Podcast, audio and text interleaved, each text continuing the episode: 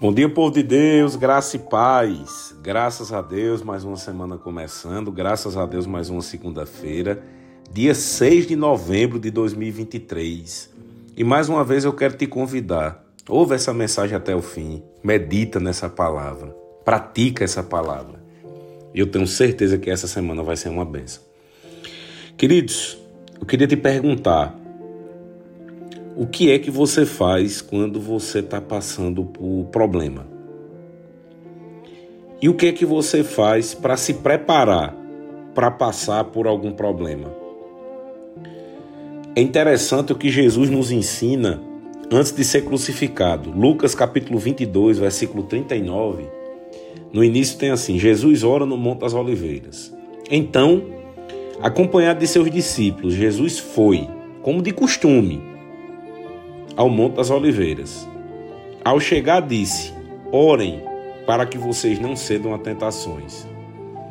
Primeiro, é interessante como o versículo 39 diz: Foi como de costume. Ou seja, Jesus ele ia com frequência ao Monte das Oliveiras. E ele ia fazer o quê? No 40 diz: Orar.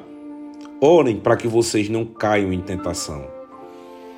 Aqui ele já nos ensina duas coisas. Primeiro, para evitar tentação, ore. Segundo, ore com frequência. 41.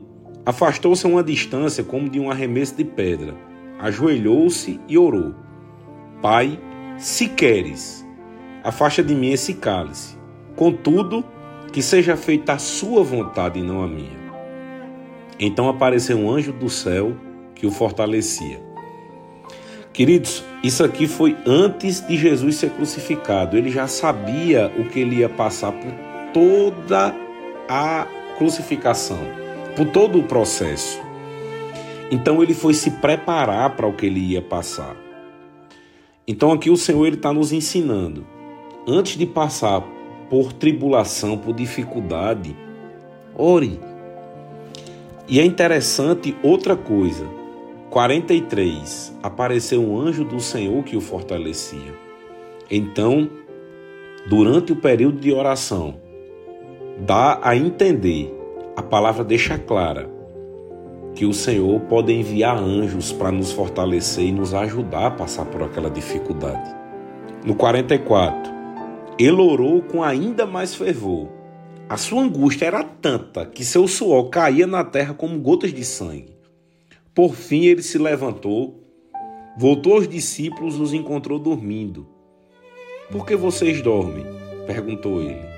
Levantem-se e orem, para que não cedam às tentações, para que não cedam às dificuldades. Queridos, quantas riquezas tem nessa passagem. Não sei vocês, mas muitas vezes eu oro a Bíblia e perco esses detalhes. Olha quantos detalhes tem na Bíblia, queridos.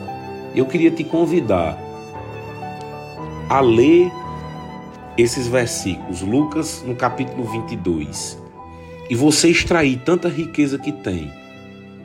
Como fica claro, queridos, que antes de passarmos por dificuldades, por provações, nós devemos tirar tempos em oração. E o Senhor enviará anjos para nos confortar. Filipenses capítulo 4, versículo 6 diz: Não vivam preocupados com coisa alguma. Em vez disso, orem. Queridos, a palavra de Deus ela é simples. O Senhor ele é simples. Nós quem dificultamos às vezes as coisas. Olha só, não vivam preocupados com coisa alguma, em vez disso, orem a Deus pedindo aquilo de que precisam e agradecendo-lhe por tudo que ele já fez. 7. Então vocês experimentarão a paz de Deus, que excede todo o entendimento, e que guardará seu coração e sua mente em Cristo. Guardará a sua mente e o seu coração em Cristo. Queridos, a oração ela é uma ferramenta poderosa que Deus deixou.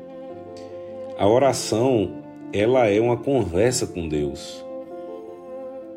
Não precisa que você vá com palavras bonitas, vá com coisas enfeitadas. Simplesmente rasga o seu coração diante dele. Coloca as tuas preocupações, as tuas angústias diante dele.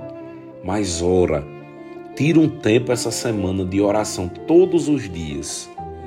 Não se preocupe com as palavras que você vai usar, mas com a sinceridade que você vai fazer. E eu tenho certeza que essa semana vai ser uma benção.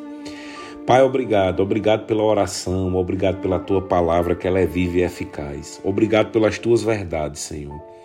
E essa semana nós nos comprometemos diante de ti, nós vamos tirar tempo de oração e qualidade contigo.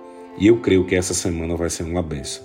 Em nome de Jesus, amém. Então, todos uma semana abençoada.